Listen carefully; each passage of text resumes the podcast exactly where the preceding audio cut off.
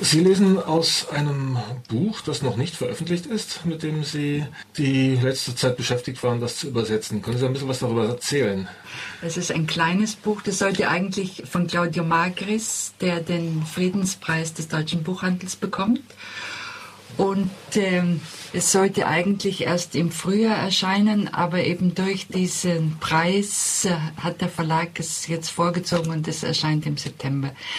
Es ist, wie gesagt, ein kleines Buch, ein für Claudia Marques eigentlich untypisches Buch, weil es ein sehr intimes Buch ist. Es ist der Monolog einer Frau, die sich in einem etwas äh, obskuren Heim befindet. Man kommt dann sehr bald drauf, dass es kein richtiges äh, Altersheim oder sonst was ist. Und die einem Präsidenten, wie sie sagt, von dem er aber, den sie selber auch nicht sieht, erklärt, warum sie ihrem Mann, der sie aus diesem Heim zurückholen wollte, nicht gefolgt ist. Also es, äh, man merkt, es geht etwas um die antike Sage von Orpheus und Eurydike. Es kommen auch zweimal kleine Anspielungen vor. Einmal kommt der Name Eurydike vor und äh, einmal kommt äh, vor, dass sie an einer Infektion gestorben ist, heißt es zwar nicht direkt, aber dass sie äh, schwer krank war, wie von einer giftigen Schlange gebissen. Aber im Grunde ist es eine Abrechnung mit dem Mann, eine zum Teil zärtliche, aber zum Teil auch schonungslose Abrechnung und äh, Geschichte einer Ehe. Und der Mann ist Dichter. Also auch das ist natürlich ein Hinweis auf den Orpheus. Mhm. Das Buch ist jetzt ganz frisch übersetzt. Sind Sie da in Zeitdruck geraten? Nein, ich hatte es Gott sei Dank schon übersetzt, weil es noch nicht sicher war. Also ich habe es schon vor, weiß gar nicht genau wann, aber im Frühjahr übersetzt.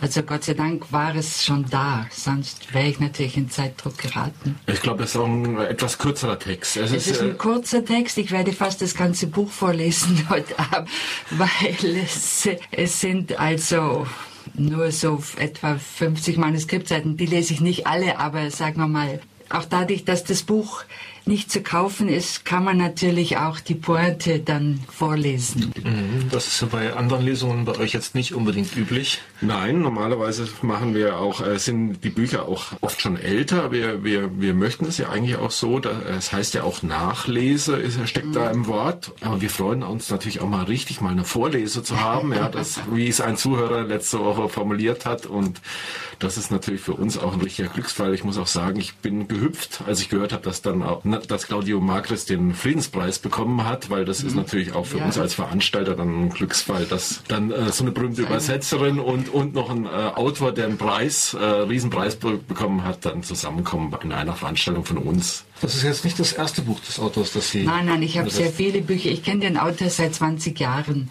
ich bin nicht die einzige Übersetzerin, denn der Claudio Marquez ist unglaublich produktiv. Aber ich äh, übersetze seit 20 Jahren immer wieder was für ihn und habe also auch äh, sein letztes Buch Blindlings, für das er auch verschiedene Preise bekommen hat. Und dass er im Grunde wahrscheinlich auch den, also nicht allein, aber was vielleicht ausschlaggebend war, dass er jetzt diesen Friedenspreis bekommt. Denn der Friedenspreis ist ja kein literarischer Preis, sondern ein Preis, der verliehen wird einem Künstler. Es muss gar nicht, nicht ein Autor sein für sein Engagement für Völkerverständigung und eben Frieden in der Welt. Und das ist in Blindlings ist das eigentlich ein großes Thema. Da geht es um das äh, politische Scheitern durch Jahrhunderte. Und dann habe ich übersetzt äh, ein Buch, das heißt auf Italienisch Mikrokosmi, auf Deutsch Die Welt en grand en Detail. Ein sehr schönes Buch mit äh, ja, man kann seine Bücher immer schlecht beschreiben, weil Claudio Marques ist ein Autor, der zwischen Essay und äh, Roman hin und her schwankt. Auch er will zwar immer, dass seine Bücher als Roman betrachtet werden, aber sie sind im klassischen Sinn keine Romane. Er selber ist Professor für Germanistik, spricht auch sehr gut Deutsch, hat in Freiburg studiert ein paar Semester Anfang der 60er Jahre, aber er hat äh, eine Beziehung zu Freiburg. Er hat damals im Goldenen Anker gewohnt. Er wollte nicht in einem Studentenheim wohnen, sondern irgendwo äh, eben bei bei einer, bei einer Gaststätte. ja. Und ähm, er war auch schon öfter hier in Freiburg, kommt immer gern wieder. Also Sie, Sie, kennen sich schon persönlich dann Wir auch? kennen uns seit 20 Jahren eigentlich.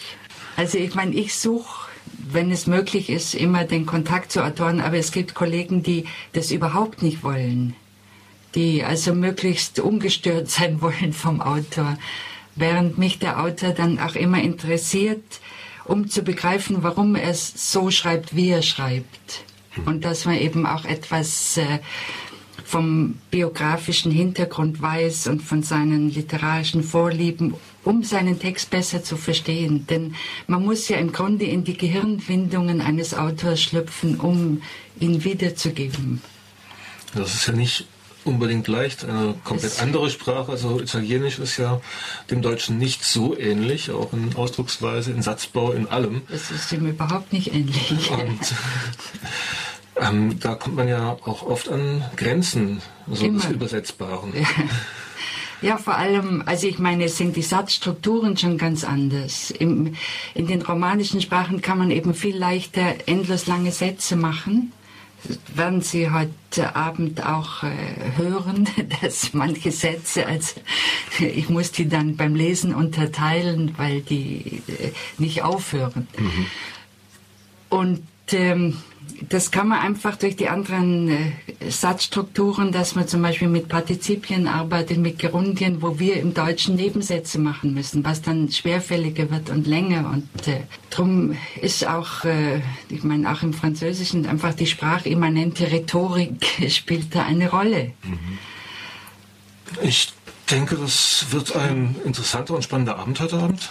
Ja, wir hoffen immer noch, und dass es unter freiem Himmel stattfindet. Ja. Das wäre für alle Beteiligten schöner. Aber es wird sicher auch, äh, wenn wir es im geschlossenen Raum machen müssen, wird sicher auch eine sehr interessante Veranstaltung und ich hoffe, dass viele kommen werden. Ja, Veranstaltungsbeginn der Lese ist heute um 20.30 Uhr. Der Eintritt beträgt 5 Euro und ermäßigt 3 Euro.